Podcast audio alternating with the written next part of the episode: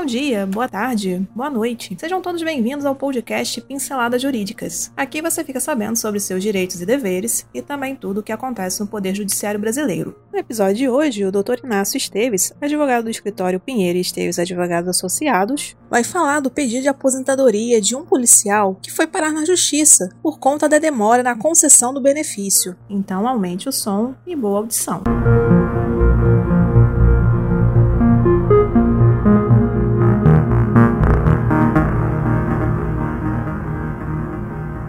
Tribunal de Justiça, excesso de prazo em processo de aposentadoria e indenização? Com base nesse entendimento, o juiz da terceira Câmara Civil do Tribunal de Justiça do Mato Grosso do Sul decidiu condenar, de forma unânime, o Estado de Mato Grosso do Sul a indenizar o policial pelo excesso de prazo na conclusão do seu processo de aposentadoria, uma vez que a administração pública é responsável por eventuais danos decorrentes da sua demora em apreciar pedido de aposentadoria de agente público, conduta omissa. Porém, é responsável por eventuais danos decorrentes da sua conduta de exigir que o agente público continue a exercer suas funções durante o trâmite administrativo do aludido pedido, conduta ativa.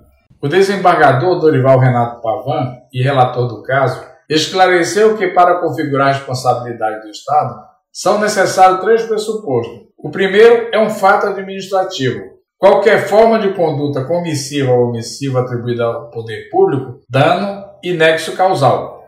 Diante disso, o relator votou por condenar o Estado de Mato Grosso do Sul ao pagamento de indenização ao autor em valor que deverá ser calculado com base no montante da remuneração percebida à época entre as datas do requerimento e a efetiva concessão da aposentadoria. E por hoje é só.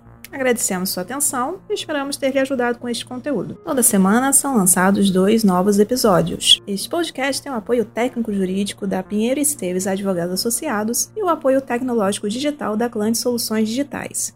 Para conhecer mais, os links estão na descrição. Até o próximo episódio.